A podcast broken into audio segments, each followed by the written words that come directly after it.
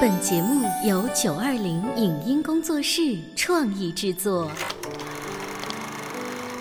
当兵了，你不等我了？干巴巴的，不，你湿乎乎的。打死我也不说。这个作品要按我个人的理解做的还不够奔放。杜秋，你看多么蓝的天！我有个秘密，我长得多美，人人都爱。谁能证明你是孤兰丹？光影旋转的流金岁月，耳边重温的声声记忆，即使物换星移，年华不再，他们依然满怀温馨，沉淀着时代经典。光影时光机，穿越历史，让我们向经典致敬。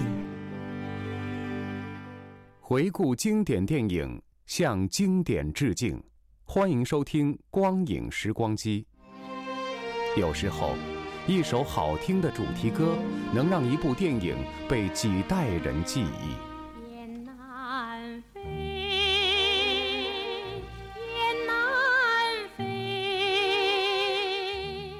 九七九年，由斯琴高娃主演的电影《归心似箭》。因大胆描写爱情和鲜明的民族风格而载入中国电影史，也因影片是斯琴高娃的处女作而广为流传。还有电影插曲《雁南飞》，优美的旋律总是能把人们拉回到那段流金岁月的日子里，勾陈出历史的记忆。你走吧，玉珍。要是鬼子打不死我，打走了鬼子。我就回来。要走，就早点走。不是我撵你，眼看着天就要冷了，北风严雪的，道上难走。我等着灶王爷说，三年五年，十年八年，我等着你。本期的光影时光机，请您欣赏上映于一九七九年的国产经典影片《归心似箭》的录音剪辑。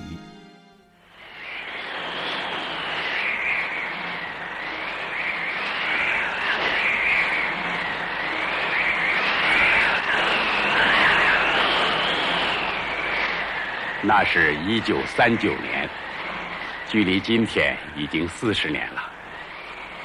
那时候。我也不过三十出头，可就是面了。同志们都管我叫老魏头。我是东北抗日联军第二路军的一个连长。这一年冬天，我们这个营突然接到一个意外的任务，要我们从北满到南满和一路军取得联系。摆在我们面前的是几千里地的高山密林。日本鬼子的层层封锁线，白天黑夜的战斗和无法预料的困苦艰难，故事就发生在这样一个年代里。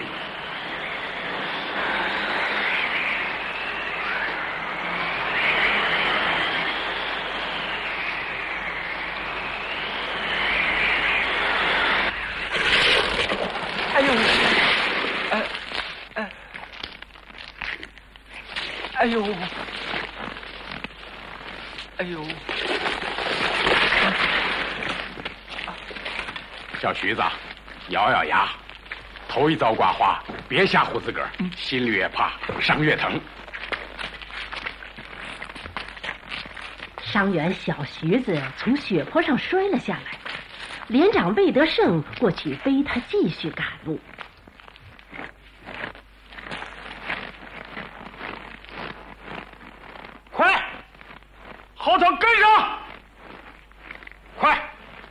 大道往东杀，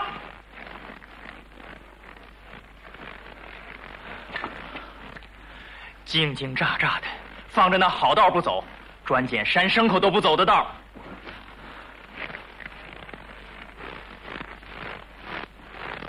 哎，少说用不着的啊，同志，命里该着，咱们这辈子全得走别人没走过的道。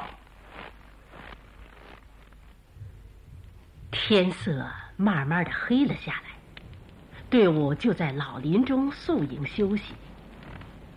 战士们围着点起的堆堆篝火，有的烤鞋袜，有的烤土豆。而作为干部，首先想到的是伤员。来，先喝口热汤，暖和暖和。别让伤口冻着。连长，老让人家照顾我，我真有点儿。用不着。我头一次挂彩的时候，咱营长就背了我一天一夜。当时队伍叫工农反日游击队，咱营长是小队长。那时候我刚参军，挂了彩。说实在的，不知咋的，心里委屈就哭起来了。那时候老魏头哭的像个小丫头似的。那时候你跟我说啥来的？还记得不记得？早忘了。我可一直记得今儿个。你跟我说，有一号人，自个儿总是可怜自个儿。这号人，多半是草驴。咋叫革命好汉？冻死迎风站，饿死不作声。枪子儿在大腿上穿个小裤那样，就哭哭咧咧的。那年月，有这话。这话，我算是记住了。打那以后，我连个眼泪瓣儿都没掉过。这一晃，好几年了。是啊。天将破晓，战士们睡得正香。突然响起了一阵枪声，林子已被敌人包围。营长带领战士们奋起抵抗，同时向滨河一带撤退。连长魏德胜端着机枪站在漂浮的冰盘上，向敌人猛烈射击，掩护战友们转移。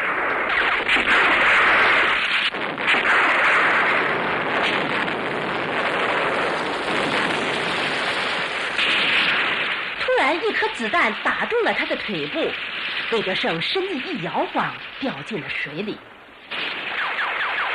当他醒来的时候，他发现他已被俘，躺在敌人哨所的土炕上。一个伪军老兵正为他收拾伤口。伙计，该你走运，光穿了个小眼儿，一点筋骨也没碰着。老兵还想说什么，伪军班长从外面进来，看那模样就知道不是个东西。是个抗联吧？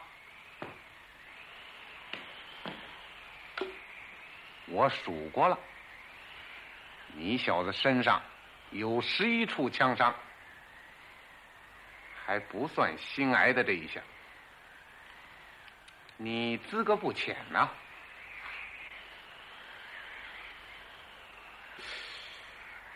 你要不是抗联，我改个姓。改吧。你小子不怕死，还笑？笑你，看着我就像看着一大堆赏钱似的。你他妈啥都知道。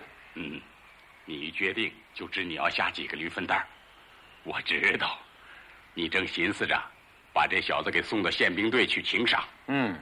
弄一大把老绵羊票子，然后给哪家扮演门子相好的买两块鸭蛋粉嗯，一瓶生发油，再车几尺花样布。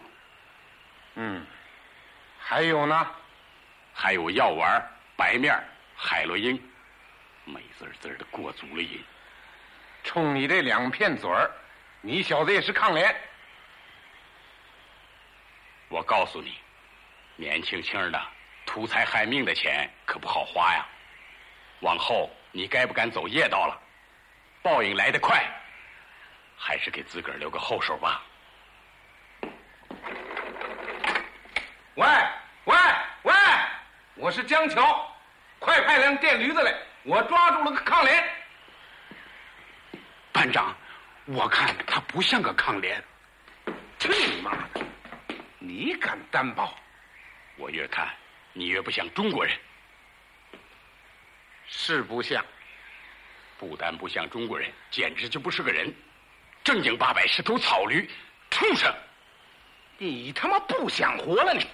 哎，伪军班长正要行凶，说时迟，那时快，魏德胜跳下土炕，抡起拳头把对方打倒在地，然后抄起一条凳子朝他脑袋砸了下去。你妈的！不许动！魏德胜回头一看，原来是老兵把枪口歪歪斜斜对着自己。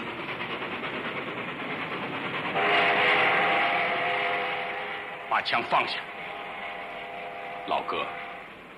我知道你是中国人，你不想打我，你那子弹没上膛。老兵愣了半天，终于收起了枪，忙过去打电话。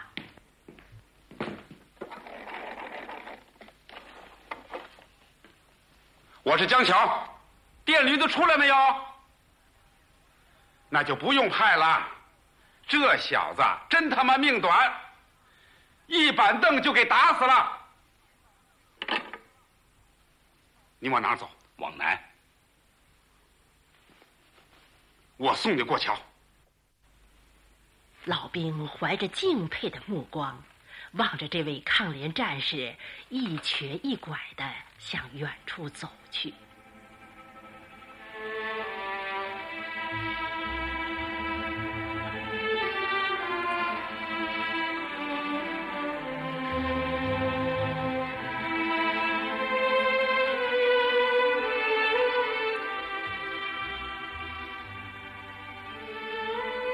捡了一条命，可是我丢掉了我的队伍，我非找着不可。我一步一拐的往南走，伤口老不好。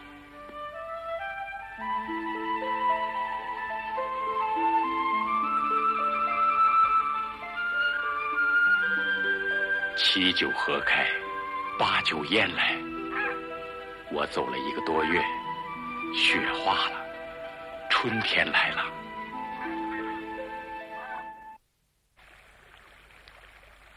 我说兄弟，别走了，我们掌柜的看上你了，留在这儿跟我们一块干吧，啊！魏德胜在这儿遇见了一帮淘金的穷哥们。官府把他们叫做金匪，这老头是他们的领头人，大伙儿叫他齐掌柜或齐大爷。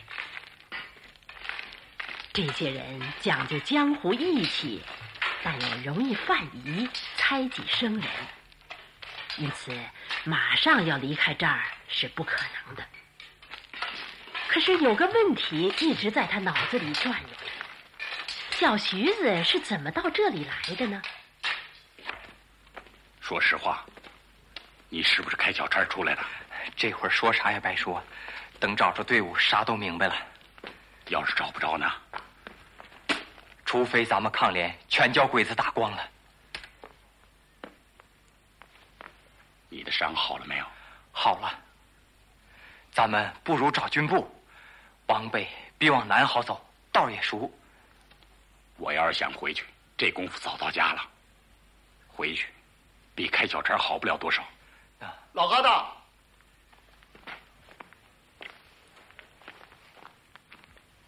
给，找个背景地方上点药。别看长了个火疖子，要不管他，这条腿可就没了。碰见我，你算是有救星了。我给你办个国民手账，你就可以放心大胆的走大道。讨着吃，要着吃，没那玩意儿可不行。别看我脾气暴，谁要是跟我有缘分，我的心比菩萨还好。咱们许是有点缘分，哼哼，有缘分。齐大爷给了他一包药，走了。等几天我商议好，咱俩一块走。嗯，这话对谁也不一样。嗯。你是个能人，才来了几天，人缘比我好。我这帮伙计个个不好摆弄。可是背地里一提起老魏，全翘大拇指头，大伙服你。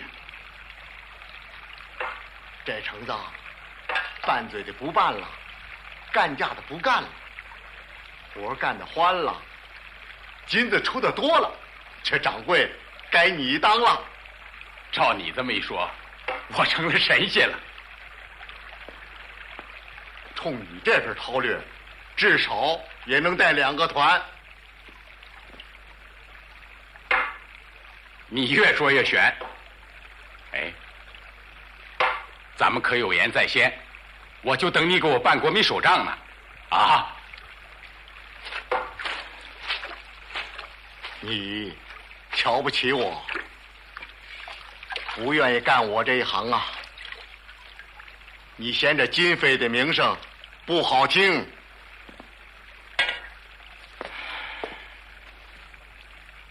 谁他妈是金匪？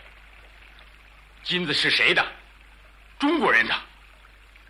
中国人的中国人才，不比留给鬼子强啊！我们自个儿拿自个儿的东西，倒成了土匪了。你当是我愿意干这一行？整天就是钻在大黑林子里，像他妈的野狼。这都是让那些王八羔子、兔崽子逼上这条路的。我得活呀！我是个老绝户，家里就一个寡妇闺女，是我的亲骨肉。谁叫我给他找了个不着调的女婿？我说啥也得帮他把我那小外孙子拉着成人呢。趁我身子边还硬实，给他们奔个十年八载的。如今土都埋到脖梗子上了，回过头来想想我这一辈子，唉，心里发闷，没意思。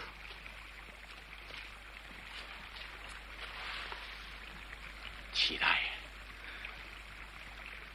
我这是咋的了？唉，人老了话就多，可也得看跟谁说。咱爷俩就挺对劲儿，是对劲儿。人呐，总得有个奔头。你是个有出息的，我琢磨着你是非走不可了。走就走吧。一万天把金子分了，你就走。齐大爷，真的，真的。齐大爷说到做到，绝不食言。他把穷哥们都招到一起分金子了，那场面既肃穆又神秘。香案上放着几十份用红纸包的小包，齐大爷双手捧着一炷高香，带着大家对天参拜。老天爷保佑，给咱们穷兄弟一碗饭吃，一个人一份自个儿炸自个儿的。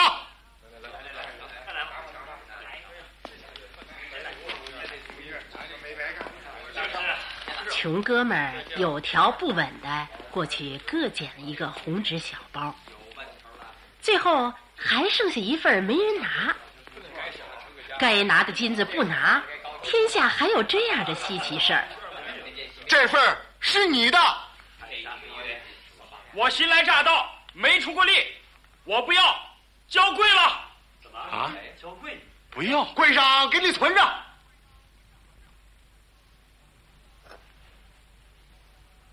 趁着高香还没有烧完，谁昧着良心私自藏掖的，赶紧交出来！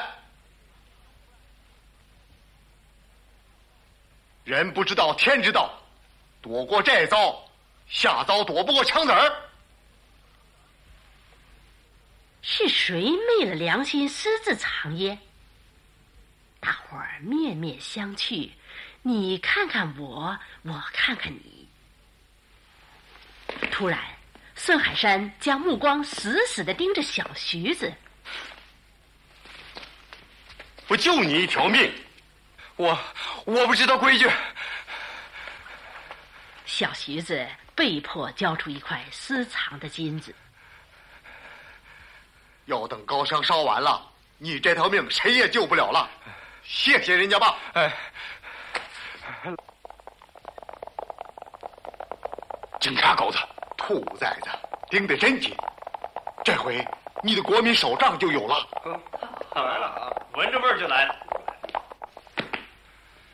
听说这阵子你老大大的发财啊，兄弟特来道贺，真叫钱能通神呐！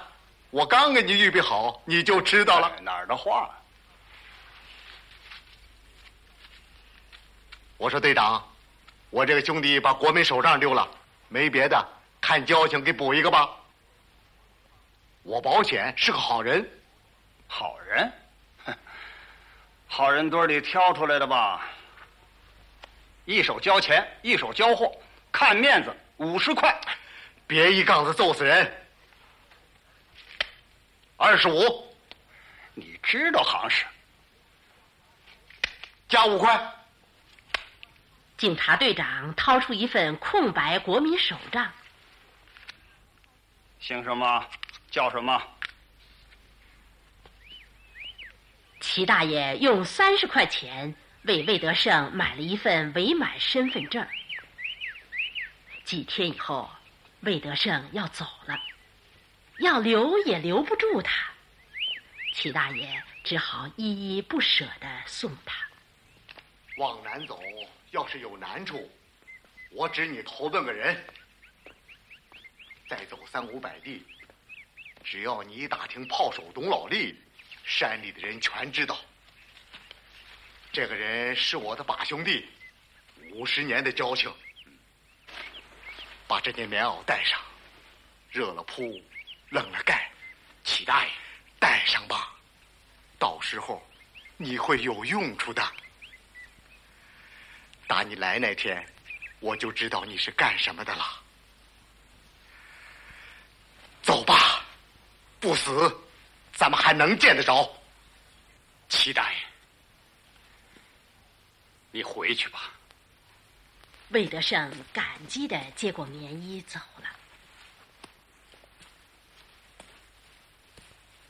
魏德胜刚走出淘金的地界，突然迎面来了敌人的马队。领头的就是那个警察队长。站住！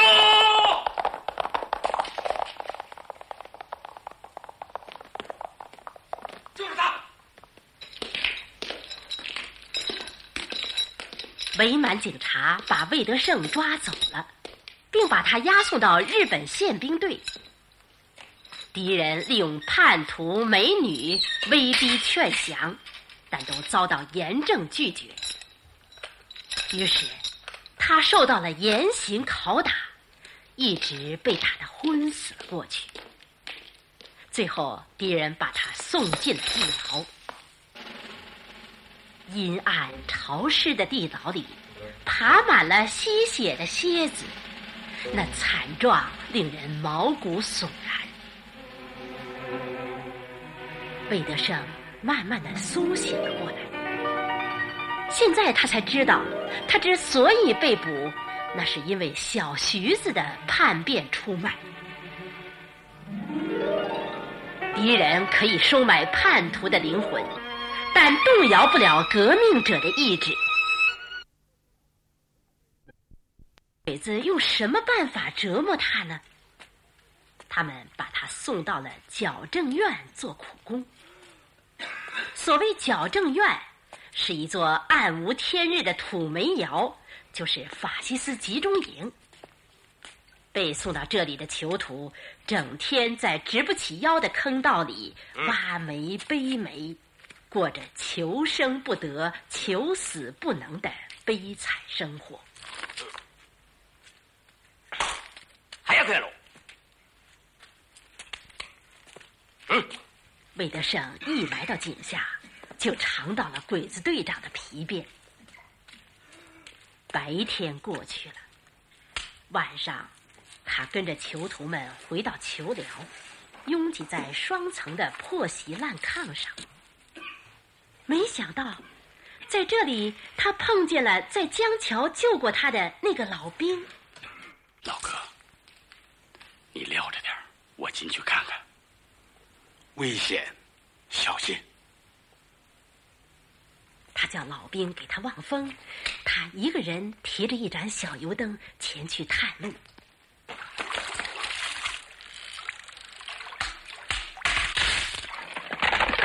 坑道的支架发出吱吱嘎嘎的响声，石块不断的从他头顶上掉落了下来。他冒着生命的危险，继续勇敢的向前走着。走着走着，忽然前面出现一丝亮光。紧张和兴奋交织在一起，他加快了步子。不错。他找到了一条没有鬼子把守的井口。魏德胜发现这一秘密以后，立即转身去找老兵。打死人了！快来人呐！快快！是谁呀？出了什么事？魏德胜赶到那里，只见老兵满脸血污，被塌下来的煤块压在了地上。老哥，老哥，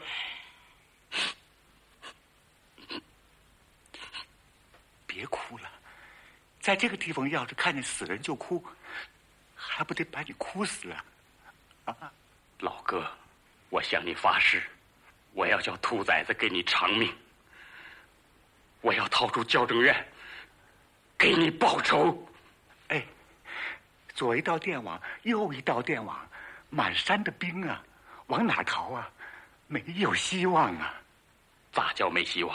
只要敢逃，就逃得出去；要是不敢呢，敞开大门你也出不去。不逃啊！兴许咱们对付多活两天呢。你问问他，想不想多活两天？他们正说着，鬼子队长来了。来，别怕，把人围起来。哎！鬼子队长拿皮鞭赶着囚徒，魏德胜趁他不备，举起一块大煤块朝他的后脑勺砸了过去。哎！马上送他去见了阎王。囚徒们回头一看，是鬼子队长被打死了，有的用脚踩，有的用煤砸。好像要把他剁成肉酱，才解心头之恨。老哥，我们走了，让这兔崽子给你守灵。走。魏德胜缴了鬼子队长的枪，立即指挥大伙儿从报废的井口逃跑。一场暴动开始了。这里是光影时光机，稍后欢迎您继续收听。以上节目由九二零影音工作室创意制作，感谢您的收听。